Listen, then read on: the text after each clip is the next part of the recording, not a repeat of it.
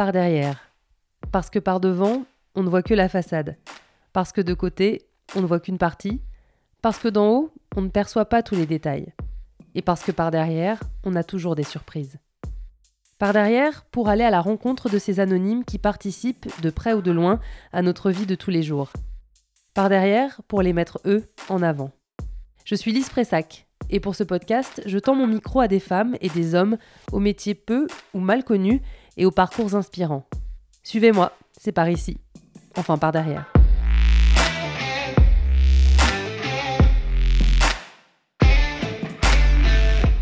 Cet été, vous allez peut-être prendre l'avion pour partir en vacances. Avant l'embarquement, l'appareil a été préparé, il a fallu le nettoyer, gérer le remplissage des soutes, l'approvisionnement en kérosène, s'assurer que les plateaux repas ont bien été livrés, bref, faire en sorte que l'avion soit prêt à décoller à l'heure, en toute sécurité. Pendant tout le temps où l'engin est au sol, il est géré par Carole.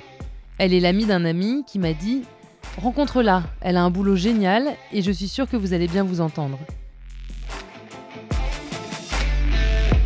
Alors, où est-ce que je vais? En 200 metros. Llegarás, tu destino estará a tu derecha. Oui, mon GPS est en espagnol, c'est une longue histoire de paramètres que je vous expliquerai peut-être un autre jour. La route est barrée, et comme euh, Waze est un petit peu têtu, il voulait absolument que je refasse demi-tour pour la reprendre. Donc je finis à pied. Je vois l'église, donc on doit pas être très loin de chez Carole encore. Hé On y est arrivé France. Bonjour. Ça va? Comme quoi, c'est possible. Oh la vache. Tu fais quoi dans la vie? Alors, je suis TCC. Alors, technicien euh, de, euh, mais de coordination centralisée. Même moi, je réfléchis. En fait, c'est ce qu'on appelait avant chef avion. On aimait bien ce mot-là, c'était drôle. On était chef avion, tu te rends compte? Et euh, on avait des gilets jaunes avec dans notre dos marqué chef avion. Et bon, C'est classe ça Ouais, Pourquoi ils ont arrêté Bah, ils ont arrêté parce que c'était, on n'était pas rentable. On faisait trois avions par jour hein, parce qu'on allait sur l'avion, dans les soutes, enfin voilà. Et puis euh, bah, là, ils ont trouvé que c'était mieux si on était dans un grand bureau avec des écrans partout et des caméras pour surveiller de loin, plein de téléphones et, et puis euh, qu'on communique de la même façon mais à distance, ce qui fait que maintenant on fait euh, des blocs de 5 à 6 avions euh, deux fois dans la journée. C'est-à-dire qu'on fait entre 10 et 12 avions par jour contre 3 avant. Donc, si tu veux, financièrement, ils sont tout contents. Donc, euh, voilà. Par contre, nous, on a beaucoup perdu au niveau. euh, bah, on, parle aux gens, mais par téléphone. Et euh, on- n'est plus en contact physique avec eux. On ne on monte plus dans les soutes. Alors, on fait le même métier. Ils l'ont coupé en deux. Si tu veux, il y a une partie coordination et une partie chargement. Et avant, on faisait les deux en même temps. C'est-à-dire qu'à partir du moment où l'avion arrivait euh, sur le point de parking, euh, jusqu'à ce qu'il reparte et que, l'avion re- recule, on était euh, responsable de la toucher, ça s'appelle. C'est-à-dire qu'on mettait la passerelle, on faisait sortir les gens. Avant, on avait calculé, en fonction du poids de l'avion, du nombre de passagers, etc., combien de, kéro- enfin, combien de kérosène, pardon. Je reviens, je reviens en arrière. Ça, c'est pas nous qui le calculons, c'est le commandant de bord. Mais nous, on calculait la charge, euh, combien de charge on avait. Et donc, du coup, le commandant de bord peut calculer combien il va mettre de kérosène dans l'avion en fonction de la charge qu'il a à transporter. Euh, donc, on faisait ça. Puis ensuite, euh, on allait euh, accueillir euh, enfin, l'équipage. Les passagers étaient descendus. On avait mis la passerelle nous-mêmes sur l'avion, etc. Enfin, c'était super intéressant. Maintenant, on a séparé. Il fallait choisir un moment au début. Et on nous a demandé est-ce que vous voulez faire de la coordination ou est-ce que vous voulez faire du chargement Et j'ai choisi la coordination parce qu'il fallait communiquer. Et moi, c'est mon truc. J'aime bien. T'as remarqué que j'aimais bien parler? Oui, un peu, mais en même temps, je suis pareil, donc ça va. T'as vu, je respire pas entre deux phrases. Ouais, c'est très impressionnant, tu devrais faire de la radio. Ah ouais Ok, embarquement. Très bien. Et sinon, pour les, les deux PNT, tout est arrangé, tout est fait. Super. J'ai prévenu le CLD pour 3,5, hein, on est d'accord. hein. Et ben voilà. Et je lance l'embarquement tout de suite. Très bien, super, carburant terminé, merci. Maintenant, mon job, c'est de, euh, à partir du moment où l'avion arrive jusqu'à ce qu'il reparte, qu'il repousse, de la même façon, je m'occupe de tout ce qui est coordination euh, des services. C'est-à-dire que, euh, par exemple, la roue est dégonflée, est crevée, j'appelle la mécanique pour leur demander de venir. Tu veux, on m'appelle en me disant, voilà, j'ai un problème, et moi, j'appelle qui va régler ce problème qu'il soit réglé. Euh, je fais en sorte que l'avion parte à l'heure, c'est-à-dire que si je vois que, parce que j'ai des jalons, ça s'appelle, des petites lumières de couleur qui s'allument, si je vois que euh, le ménage, par exemple, n'est pas rentré à l'heure alors que le débarquement des passagers est terminé, donc tout ça, je le vois par des petites... Avant, je le voyais directement sur l'avion, maintenant, je le vois sur l'ordinateur. J'appelle le ménage en disant euh, et où, êtes-vous Dans combien de temps arrivez-vous Etc. Comment est-ce que la petite loupiote, elle s'allume et, qui sait que le ménage n'est pas passé? Dis donc, t'es curieux, toi. Alors, le ménage, il, arrive. Ils ont un petit boîtier et euh, sur la porte de l'avion, euh, il y a un... Je sais pas... Eh, alors là, par contre, me demande pas de termes techniques. Bref, il... Il, y a une sorte de pointeuse qui dit, ça y est, on est là, quoi. Mais donc, ils peuvent oublier de la déclencher ou ils peuvent... Alors, quand ils oublient, j'appelle et on me dit, oui, oui, c'est bon, ils sont là. Je dis, ah oui comment je le sais? Tu vois, c'est ça le truc. Donc euh, c'est vrai qu'on n'est plus là, on n'est plus les. Avant, on avait tous nos yeux directement sur place. Maintenant, on compte sur les caméras qui sont sur les pistes. Donc ils passent par moi pour faire des demandes. Enfin, c'est très varié, hein. c'est très ouvert. Des fois, c'est simplement parce que le plateau euh, des, des navigants n'est pas arrivé euh, pour manger. Ça peut être bah, un tas de choses, quoi. Voilà, on gère.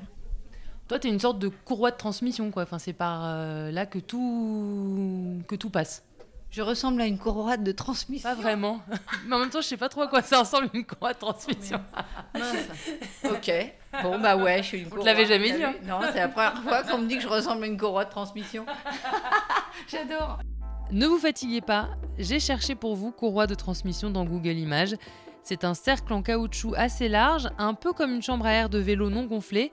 Rien à voir avec Carole donc. Mais quand tu dis avant, c'était il y a combien de temps Enfin, à quel moment ça a changé cette politique et que tu es passé finalement du, tarmac à un bureau? Alors moi j'ai un vrai problème avec les dates. Alors je dirais que ça fait 5 euh, ans, peut-être 4 ans maintenant qu'on est dans ce bureau. Et en fait, euh, alors maintenant c'est autre chose, mais Bon, alors moi, je te dis, hein, le monde des bisounours, hein, je vois la bouteille pleine, hein, je te le dis, elle n'est pas que à moitié pleine, elle est complètement pleine. Alors d'abord, je suis à temps partiel, ce qui me permet d'abord d'avoir une autre vie à côté, et puis surtout euh, d'avoir du recul. Donc euh, mon ressenti n'est pas le même que quelqu'un qui travaille à temps complet. Donc à temps partiel, euh, bah, c'est génial, quoi. Enfin, moi, j'adore. J'y vais jamais à reculons. Je suis toujours contente d'aller bosser. J'ai des collègues super sympas. Donc, du coup, au lieu d'être chacun dans son coin, bah maintenant on est ensemble. Au début c'était un peu dur parce qu'on s'est retrouvés assis sur une chaise alors qu'on passait la journée dehors à monter, descendre les escaliers, euh, crapahuter dans les soutes, enfin euh, rencontrer des gens. Enfin bon, d'un coup on s'est retrouvés euh, enfermés. Mais en fait maintenant on y trouve notre compte parce qu'il y a une grosse solidarité entre nous. Euh, voilà, on peut faire un goûter. Alors, on mange beaucoup de chocolat, ça c'est sûr. Mais... c'est l'effet open space. Oui, c'est vrai. c'est souvent des bonbons dans les ah open space. Ouais, ouais. Allô? Oui, bonjour, euh, c'est Carole sur le Biarritz 7488. Je voulais savoir si euh, était prévu les poubelles, ils, attendent, ils ont ça de prévu pour eux, et ils s'inquiètent pour savoir si les poubelles seront bien retirées sur ce vol. C'est prévu? Ok, bon, ben on patiente. Alors merci beaucoup, c'est très gentil. Au revoir.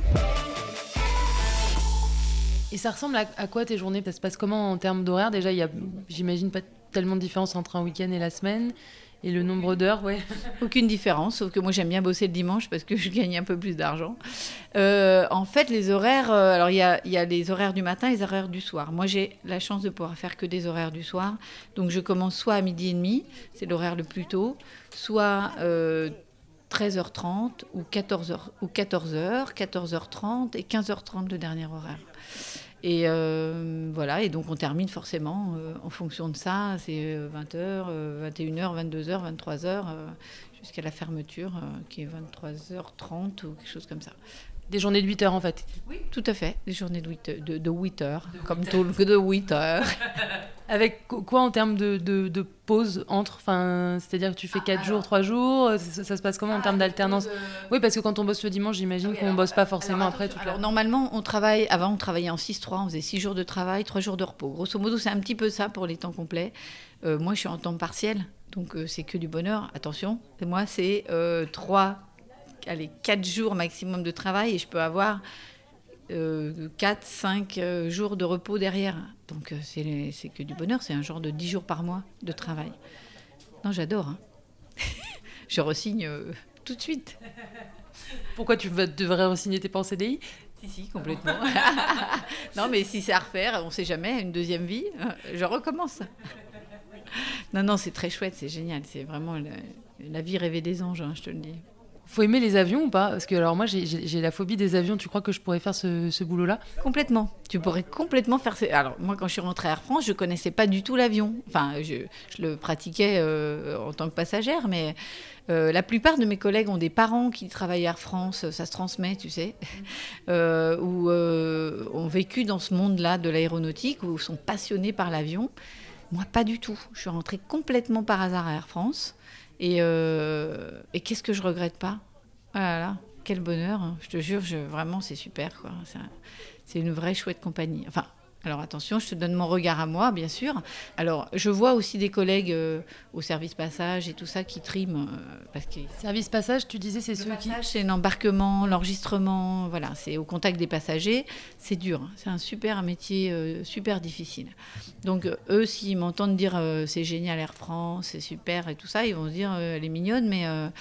Elle ne se retrouve pas face à la colère des gens, face à un avion en retard, par exemple tu sais, quand il y a une grève, quand il y a des problèmes d'intempéries, des retards, des, euh, bah, moi, je n'ai pas la colère des passagers, que je comprends en plus, c'est ça le pire. C'est que je comprends parfaitement euh, que quand ça marche pas, ils ne soient pas contents. Mais moi, je n'ai pas à subir ça. Donc c'est quand même... Euh, voilà, même quand j'étais sur la piste, hein, on est en retrait, et du coup, on ne subit pas ce stress-là, en tout cas. Pourquoi tu fais ce métier? Quelle drôle de question. Ben, en fait, je fais ce métier parce que euh, il est arrivé à moi. C'est pas un métier que j'ai choisi celui-là. Euh, enfin, c'est-à-dire que au départ, je suis rentrée à Air France à l'enregistrement. Après, j'ai fait de l'embarquement. Après, j'ai fait euh, du, service bagage. Enfin, tu vois, j'ai fait un petit peu tous les services, un petit peu de, de salon VIP. Euh. et puis, à un moment, s'est imposé ce boulot. Enfin, je voyais des, quelques collègues qui étaient là et je trouvais ça génial. Et en fait, chef avion, c'était c'est c'était parce qu'il n'existe plus en tant que chef avion comme à l'époque, mais c'était the métier. C'est vraiment le truc où tu regroupes tout, où tu es euh, ton propre patron. Bien sûr, tu as une direction au-dessus de toi, mais ce que je veux dire, c'est que quand tu es sur l'avion, c'est toi qui gères ton avion. C'était vraiment un métier de rêve et que tout le monde avait envie de faire. Et moi, quand j'ai vu ça, j'ai dit, mais moi, c'est ça que je veux faire. On gérait tous les problèmes, c'est tout à fait mon truc. Euh, gérer, ça, gérer, c'est mon truc. Donc, euh, du coup, euh, j'ai fait tout ce que je pouvais pour aller dans ce service. j'ai passé les, les examens qu'il fallait. Enfin, voilà. Puis, je suis rentrée là et j'ai jamais regretté. Brest, je vous écoute. Oui, alors, on n'a toujours pas eu serveur. On a en revanche le pétrolier. Donc, qu'est-ce qu'il en est? J'ai relancé serveur, le camion arrive. Euh, c'est juste une question de patience. Comment t'es entré à Air France? Enfin, C'est ta formation qui t'y a emmené Pas du tout. T'as fait quoi comme études avant? J'ai fait des études de, de commerce, euh, un UT euh, de commerce. Et après, j'ai fait une école de tourisme parce que je suis partie vivre au Venezuela et ça m'a complètement ouvert la tête. D'un coup, j'ai réalisé qu'il y avait autre chose que la France. un univers s'est ouvert dans ma tête avec, euh, je parlais l'espagnol, je me suis dit, mais il faut que je fasse quelque chose dans le tourisme. Donc, je suis partie faire une école de tourisme. Et dans cette école de tourisme, j'ai rencontré une fille qui m'a dit, moi, j'aimerais bien passer, euh, être hôtesse de l'air Air France. Je lui ai dit, euh, ah non, surtout pas. Enfin, moi, j'avais. Elle me dit, s'il te plaît, viens passer l'examen avec moi. Je lui ai dit, mais non, je n'ai pas envie. Elle m'a dit, mais si, s'il te plaît. Enfin, je me souviens encore de tout ça. Elle insistait. Je lui ai dit, écoute, allons-y. Alors, un jour, elle m'a amené le dossier. Je lui ai dit, bon, ok, allons-y. On a été faire des photos pour se marrer, toutes les deux. On a, on a fait le dossier ensemble, on l'a posté. Moi, je, m'en foutais complètement. Enfin, j'avais aucune culture de, de, l'aviation. Et, euh, et pour te la faire courte, j'ai été prise et pas elle. Ah non, c'est terrible ça. C'est horrible.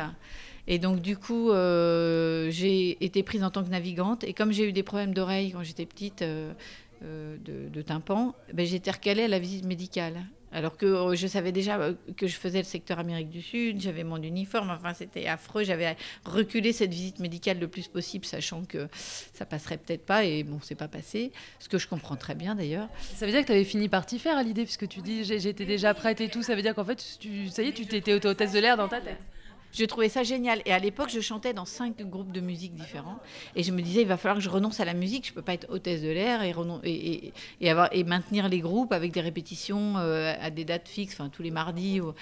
Donc j'avais presque pas renoncé à la musique, mais en tout cas, euh, je m'étais dit, bon, bah voilà, je vais faire ça. Donc oui, je me suis prise au jeu vachement. Et d'un coup, tu te dis, euh, waouh, c'est génial, je vais pouvoir faire ça, ça va être super. Et puis finalement, j'étais recalée là. Et donc, eh ben, ça y est, moi, dans ma tête, je m'étais dit que j'allais rentrer à Air France. Donc, j'ai repassé l'examen au sol, que j'ai eu.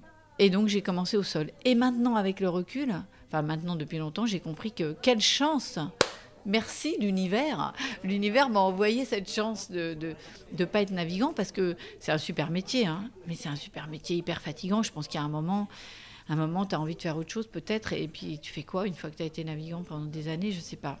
Il n'y a pas des passerelles entre. Enfin, on peut pas être navigant et après être au sol. C'est vraiment deux univers et deux examens différents. Il y a des examens internes pour être au sol et être euh, navigant. Mais euh, le contraire, non. Alors après, si tu as un problème médical, il y a certaines euh, hôtesses qui viennent chez nous pour des raisons X ou Y, mais c'est assez rare. hein. En général, euh, non. Et, euh, et du coup, je regrette tellement pas. Mais qu'est-ce que la vie m'a fait ce cadeau? Parce que j'ai pleuré pendant trois jours hein, quand j'ai su que j'allais- j'étais recalée en tant que navigante. Puis après, je me suis relevée en me disant bon allez, ça suffit maintenant. Euh, ils m'auront quand même. Donc euh, ils m'ont eu. Et voilà. Et euh, non, un vrai cadeau de la vie d'être sol, c'est génial parce que c'est le beurre et l'argent du beurre. Et puis moi, je peux être à temps partiel, avoir deux vies. Mais quel quel pied quoi. Il consistait en quoi le- l'examen d'hôtesse de l'air? Enfin, on te demandait quoi comme, euh, comme aptitude? Alors, j'imagine que c'est à peu près la même chose maintenant. Euh, heureusement, j'avais été briefée par une hôtesse de l'air. Alors, le matin, c'est des tests psychotechniques. Et si tu les passes, après-midi, euh, les tests, c'est par exemple, on te fait plier. Enfin, à l'époque, hein, je te parle de ça, euh, il y a. Il y a combien de temps? Ah bah, attention, il y a 30 ans. ouais, je sais, c'est drôle. Hein il y a 30 ans que je suis à Air France, 31, bien. Non, 30 ans et demi. Donc, il y a 30 ans, j'ai passé cet examen. Et donc, euh, mais je ne sais pas pourquoi j'ai l'impression que c'est la même chose maintenant, ou dans le même genre en tout cas. Donc il y a un jury qui te fait rentrer dans la salle, ils sont un peu loin, donc ils te regardent marcher déjà. Ensuite, ils te font plier une couverture. Donc moi, elle m'avait prévenu. Tu plies pas la couverture avec les bras grands ouverts parce que quand tu es dans un avion, tu es dans un petit couloir. Tu peux pas te permettre d'ouvrir les bras euh, très grands. Donc euh, je, je- je n'ouvrais pas large mes bras, mais tout petit. Je la pliais bien, comme ça, comme si j'étais dans un avion. Et je me souviens très bien que, euh, je crois qu'on te fait, si mes souvenirs sont bons, on nous faisait servir, Du jus de tomate? Ouais, ou non, ou de l'eau, je sais plus. euh, il me semble qu'il y avait un truc comme ça. Et, je savais que l'après-midi il y avait un test de groupe. Et j'ai entendu euh, Thomas Pesquet qui parlait de son entretien euh, pour être euh, cosmonaute. Et c'était la même chose que pour être navigant. Euh, c'est super drôle. Ils te mettent en groupe. Euh, et puis, euh, alors à l'époque, nous c'était un mannequin, mais peu importe le sujet. Alors nous, on avait un mannequin, il fallait l'habiller. On avait du papier crépon, du scotch, euh, des agrafes, voilà. On avait tout le matériel. Et nous disait, voilà, faites un uniforme à ce mannequin. Et on était six peut-être dans le groupe. Et elle m'avait prévenu, la navigante, elle m'avait dit attention. Ils ne cherchent pas à savoir si tu vas faire un bel uniforme. Ils veulent te voir en groupe. Parce que quand tu es enfermé dans un avion avec une équipe, si tu es insupportable, c'est pas possible. Pendant 12 heures, euh, on peut pas ouvrir la fenêtre pour te jeter euh, de l'autre côté. Donc du coup, euh, je savais, euh, je, je, confesse, je savais qu'il fallait être euh, bienveillante avec tout le monde et pour autant pouvoir imposer son idée.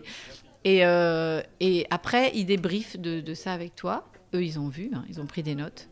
Donc moi, je peux te dire que j'ai voulu imposer une petite pochette sur le côté. J'ai mis longtemps à l'imposer, mais j'ai fini par y arriver. Et j'ai essayé d'écouter, enfin j'essayais d'être... euh, bon, de toute façon, c'est dans ma nature de vivre en groupe, donc c'est pas un problème. Mais euh, euh, c'est vrai, j'ai constaté que certains étaient super... euh, ils voulaient absolument faire un super bel uniforme. Enfin, tu vois, C'était pas un concours de couture que vous passiez pourtant pas du tout. Mais si tu veux, euh, c'est ça qui... Tout le monde s'est pris au jeu, quoi. Bah, ouais, tu te prends au jeu, puis tu as envie de faire un truc bien, mais tu oublies presque qu'il y a des gens qui t'observent. Et en fait, ils s'en foutent complètement de, de l'uniforme que tu vas faire. Ce qu'ils veulent voir, c'est comment tu te comportes. Quoi. Donc voilà, c'était ça. Et donc, j'ai eu mon examen. Voilà, j'étais contente. Moi, il y a quand même un mystère chez moi, c'est que les filles, le matin, quand elles se lèvent, elles ont un chignon banane, elles sont maquillées. Toi, t'es déchirée, t'as passé 14 heures dans l'avion, Enfin, 12, allez, 12. Et puis, euh, c'est le moment du petit déjeuner et tu te dis, elle était où? Elle est partie dormir où? Il est où l'hôtel? Ah non, mais c'est un truc de fou. Tu te demandes comment ils font, quoi.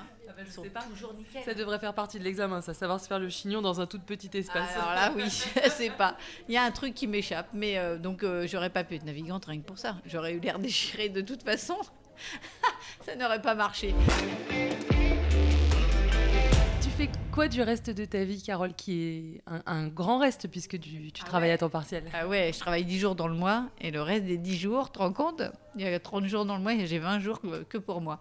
Alors, le reste de ma vie, je fais du théâtre en fait, euh, d'improvisation particulièrement, et euh, du théâtre pour enfants et du théâtre en entreprise. Euh, voilà, avant je faisais de la musique. Alors, je fais aussi un peu de musique, j'ai un groupe dans lequel je chante, on est deux chanteuses, euh, mais c'est un spectacle en fait, donc euh, du coup, ça regroupe et la musique et le théâtre. T'as plus cinq groupes parce que je sais même pas comment on tenait cinq groupes euh, en même temps, mais. Ah bah si, euh, t'as 20 ans, tu fais cinq groupes. Tu sais, j'allais euh, j'allais chanter euh, à la locomotive à Paris. euh, je finissais à, 2h du matin, je rentrais chez moi, je me douchais, j'enlevais les barésies, je mettais les collants, ma robe et hop, je repartais au boulot. Bon, j'avais 20 ans. Et bon, alors, arrivait 13h, parce que je commençais à 5h du matin. Arrivé 13h, j'en pouvais plus, quoi. Mais euh, j'avais 20 ans, je me couchais, c'était reparti le lendemain. Donc, euh, bon, maintenant, je ne le ferai plus. hein. Maintenant, euh, il faut que je, ménage ma monture. Donc, euh, ben, ma vie, euh, c'est, j'ai, deux, euh, deux, j'ai l'impression d'avoir deux vies en fait, mais c'est génial parce que c'est, voilà, je ne vais pas bosser à reculons euh, à Air France et, et j'ai cette passion du théâtre euh, dans laquelle je me suis jetée et qui est très diversifiée. C'est-à-dire que j'ai fait des pièces de théâtre. En ce moment, je suis surtout sur les spectacles enfants. J'ai un spectacle mater- pour les maternelles euh, de marionnettes, un spectacle de clown pour les euh, jusqu'à 10, 10 ans, on va dire. Donc on est trois comédiens dans la troupe. On a monté notre troupe. Et on a un spectacle d'improvisation, par exemple, euh, sur s'appelle Le Tribunal. Donc je suis juge, moi, dans ce spectacle. Parce qu'on a essayé plusieurs postes différents. Et c'est quand même juge qui me va le mieux. Pourquoi? Parce que je gère. Tiens, tiens, comme c'est bizarre. Donc en fait, j'arrive à gérer, c'est moi qui gère le, le procès et tout ça, et donc euh, voilà, c'est mon truc. Alors c'est pas tous les jours, hein, ça dépend des, des contrats. À Noël, c'est presque tous les jours. Je prends toujours des vacances à Noël pour pouvoir euh, faire cette tournée euh, avec le clown. Et t'es un clown comment? Tu te déguises? Moi, je suis un peu le clown blanc. Alors euh, oui, je suis Iris. Et Iris, elle a une belle robe orange avec euh, des, un pull marin rouge et euh, rayé et euh, un béret rouge, un nez rouge bien sûr. Mais Iris, elle va faire son spectacle sans le nez après sur la lecture.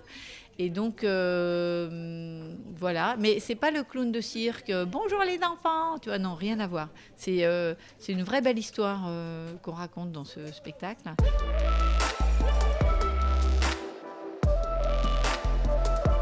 Parents, ils faisaient quoi dans la vie? Ah, dis donc, j'adore cette question, elle est drôle. Alors, ma mère, euh, ex- euh, euh, chef comptable, et mon père, euh, c'est une bonne question. Mon père, c'était un. Qu'est-ce que je vais dire Un animateur de club, il a été vendeur, il est, c'est un commercial, animateur. Allez, je vais te le résumer comme ça. Voilà. Et petite, tu voulais faire quoi? Je voulais être camionneuse. je voulais être chauffeur routier. Euh, ça m'a tenu très très longtemps. Puis après, ma mère m'a dit, mais tu sais, euh, ça va être compliqué pour changer une roue. Oh, je dis non, maintenant ça se fait. euh. Et puis après, j'ai voulu être euh, prof de gym. Ça, ça m'a tenu très longtemps. Jusqu'à ce que j'ai une prof de gym très désagréable au collège. Et ça m'a vraiment beaucoup refroidi. Donc du coup, euh, à partir de là, j'ai Pourquoi? Parce que tu t'es dit que t'allais devenir comme elle ou euh, bah, j'en sais rien. Elle m'a dégoûté du métier, vraiment, c'est dommage. Mais du coup, voilà, après, euh, bah, après je savais pas. J'ai vu un conseiller d'orientation qui m'a dit euh, Ah, bah, t'es faite pour le commerce. Très bien, j'ai dit Je vais être représentante de commerce, c'est pour ça que j'ai fait du commerce. Et puis. après, je suis partie au Venezuela. J'ai vu, ça m'a ouvert l'esprit d'une façon absolument incroyable. Donc, du coup, je me suis dit, bah, tu- Comment tu t'es retrouvée à partir au Venezuela. Bah, ma mère est partie. Elle est partie vivre là-bas avec mon beau-père et, euh, et elle a dit bon bah je m'en vais au Venezuela et moi j'étais en première année de BTS euh, de commerce et je lui dis mais comment ça tu t'en vas? Mais moi aussi je viens. Elle m'a dit bah quel âge du coup? J'avais 20 ans. Elle m'a dit bah ta deuxième année de commerce bah je vais la faire par correspondance. tu parles, Charles. On la connaît tous celle-ci. hein. Ouais, ouais, ouais. Non, non, donc je me suis fait un an sabbatique euh, sympathique où j'étais prof de français, où j'ai fait du sport en fait, à outrance. C'est-à-dire de la même façon que je me suis jetée dans la musique et ensuite je me suis jetée dans le théâtre, à l'époque je m'étais jetée dans le, dans le sport et je faisais de la perche au Venezuela et je courais. Pourquoi de la perche? Mais je courais pendant 8 heures, enfin je courais, je faisais du sport pendant 8 heures sur le stade. J'arrivais euh, euh, en début d'après-midi et je repartais à 20 heures le soir. Quoi. Et c'était mon truc. Voilà, j'ai fait du sport comme une dingue. Et pourquoi la perche? Parce que euh, j'avais commencé en France avant de partir, je trouvais ça génial. Et arrivé là-bas, j'ai dit j'aimerais bien faire de la perche. Alors ils m'ont tous regardé avec des énormes yeux, parce que d'abord une fille au Venezuela qui fait de la perche, c'est pas franchement euh, le truc. Je, te dis tout de suite que j'étais pas très douée. Mais c'est pas grave, je me suis éclatée avec la perche. C'était génial. Et puis alors j'étais la seule fille à faire de la perche. Et alors ma, ma grande fierté, c'est de me dire que quand je suis partie, il y a deux filles qui sont venues me voir en me disant, bah, tu sais, euh, on s'est inscrit parce que de te voir faire de la perche, on s'est dit que c'était possible dans un pays euh, qui a priori ne laissait pas la perche dans les mains d'une femme. Et ben, quand je suis partie, elles se sont inscrites pour faire de la perche. Bah, tu vois, ça aurait au moins servi à Ah, ça. mais vraiment, j'étais trop fière. J'étais nulle, mais j'étais trop fière d'avoir ouvert ça. Je ne sais pas du tout ce qu'elles sont devenues. Est-ce qu'elles ont vraiment fait de la perche? Est-ce que ça a marché? Je ne sais pas. Mais euh, en tout cas, elles étaient parties pour faire ça et j'ai trouvé ça génial. Je me dis que c'est drôle. Carole voulait être camionneuse, un métier qu'on attribue généralement aux hommes. D'ailleurs, ça a été la première réaction de sa mère. Puis elle a fait de la perche, un sport dans lequel on n'attend pas les filles. Elle a ensuite crapahuté dans les soutes, sur le tarmac, là aussi un milieu masculin, avec son lot de manutentionnaires. Et aujourd'hui, dans son bureau, c'est un peu plus équilibré. Mes collègues sont autant masculins que féminins. C'est vraiment un métier de gestion, donc tu, tu gères. euh, J'ai envie de faire un peu de féminisme. Tu peux même mieux gérer peut-être quand tu es une femme. J'ai le droit de dire ça Bien sûr, au contraire. T'as des enfants? Deux? Ouais. Ils ont quel âge? Alors, euh, le grand Pablo, il a 20 ans. Et 20 ans et demi même, on a le droit de dire et demi. Oh, On compte encore les demi Ouais, à ouais, 20 ans, ouais. c'est Ah, cool ça. Tu m'étonnes, moi, tu sais quel âge j'ai, et demi? Je sais pas, t'as combien et demi? Non, bah j'ai pas et demi. Alors du coup, tu vois, c'est raté. Elle oubliera de le dire au micro, mais Carole a 55 ans, pas et demi, et je lui en donnais facilement 10 de moins. Mais revenons à ses enfants. Pablo, il a 20 ans et demi. Et Lola, elle vient d'avoir 16 ans, là, il y a 4 jours, un truc comme ça. Ils font quoi? Ils se destinent vers quoi eux? Alors, euh, Pablo, il se destine vers la politique. Il fait des études de sciences politiques, il adore. Et il a mis du temps à trouver ce qu'il voulait, il a tourné et tout ça. Et là, ça y est, il a trouvé, c'est ça, quoi. Il, aime euh, tout ce qui est débat, euh, politique. Je ne sais pas du tout à quoi ça va le mener, lui non plus, je pense, mais, mais il est passionné par ça. Et puis ma fille, alors elle, c'est sans ambiguïté, elle veut être danseuse. Il n'y a pas d'autre chose. Elle fait du hip-hop. Et euh, elle s'en sort très très bien d'ailleurs. Mais pas trop fière la mère. Elle danse, elle fait 10h30 de cours par semaine euh, et elle plus la maison. Enfin, elle est tout le temps en mouvement. Quoi. Elle passe autant de temps que toi sur un stade au Venezuela, mais elle, s'en sort apparemment mieux que toi à la perche, c'est ça? Ah là, il y a... pas photo. Ah, je peux te dire qu'elle est très très douée. Je veux dire, alors euh, non, non, mais même pas de comparaison à faire. Attention, arrive le moment des questions philosophiques. Euh, Qu'est-ce que ça veut dire pour toi gagner sa vie? On a droit au gros silence euh, sur des questions comme ça. Attends, gagner sa vie, bah, ça veut dire. euh, alors, dans le sens propre du terme, pour moi, c'est récolter de l'argent pour pouvoir manger et vivre. C'est ça, gagner sa vie, pour moi, tout simplement. voilà, et faire ce qu'on a envie de faire. Alors, tu peux bien gagner ta vie, puis moi, je la gagne moyennement, mais je suis quand même très contente et j'arrive à très bien m'en sortir, et voilà, tout va bien. Euh, voilà, gagner sa vie, pour moi, c'est ça pas la même chose que vivre sa vie ou voilà, je fais une différence avec ça. Moi, je, suis assez consciente quand même de, de la richesse qu'on a d'être là, de manger tous les jours, de dormir dans un lit, d'avoir un toit sur la tête, des enfants qui vont bien. Enfin, c'est énorme, tu vois. Alors, euh, tant pis si euh, on roule pas sur l'or. On va pas au ski, par exemple, tu vois. euh, Oui, il y, a- il y a peu de gens qui y vont finalement, on en parle beaucoup, je sais mais... pas, ouais, euh, j'ai l'impression que tout le monde va au ski en février. Non, non, non. Il y a plein de trucs qu'on fait pas, mais euh, c'est pas grave. On est heureux au quotidien, ça c'est génial, quoi. Tu veux faire quoi plus tard? Quand je serai grande? Alors, euh, je voudrais être Jacqueline Maillan. Je m'y attendais pas. Pas morte, hein, vivante. Oui, c'est mieux. Ah bah attends. non, en fait, euh, ouais, c'est ça. Je voudrais. euh, ah, J'adorerais être euh, comédienne. euh, j'allais dire reconnu, pas reconnu pour, pour la gloire, hein, reconnu pour travailler. J'adorerais être comédienne sur les planches. Enfin, c'est un peu ce que je fais, tu vas me dire, mais là, c'est vraiment amateur dans le sens où c'est pendant, c'est pendant une période, c'est de temps en temps, c'est voilà. Euh, c'est, mais j'adorerais faire du théâtre. euh, je- j'en ai déjà fait du théâtre, mais pas assez. Voilà, je voudrais être comédienne. Alors, je me sens comédienne maintenant. J'ai mis du temps à dire ça hein, quand on me demandait euh, qu'est-ce que tu fais dans la vie. Parce qu'après, on se dit que c'est quoi on- Qu'on est une imposture, enfin qu'on peut pas avoir ce. Non, non, mais c'est, je trouve ça, il y a un petit côté, euh, euh, j'allais dire prétentieux, il y, a un- il y a un petit côté, je me la pète dans je suis comédienne, tu vois, qui n'est pas du tout moi. Donc euh, j'ai mis du temps à... Mais, maintenant, vraiment, j'ai l'impression de partager ma vie en deux. Donc quand on me demande ce que je fais, je, réponds euh, très, humblement que euh, bah, je travaille à Air France et que j'ai un métier passion de, de comédienne.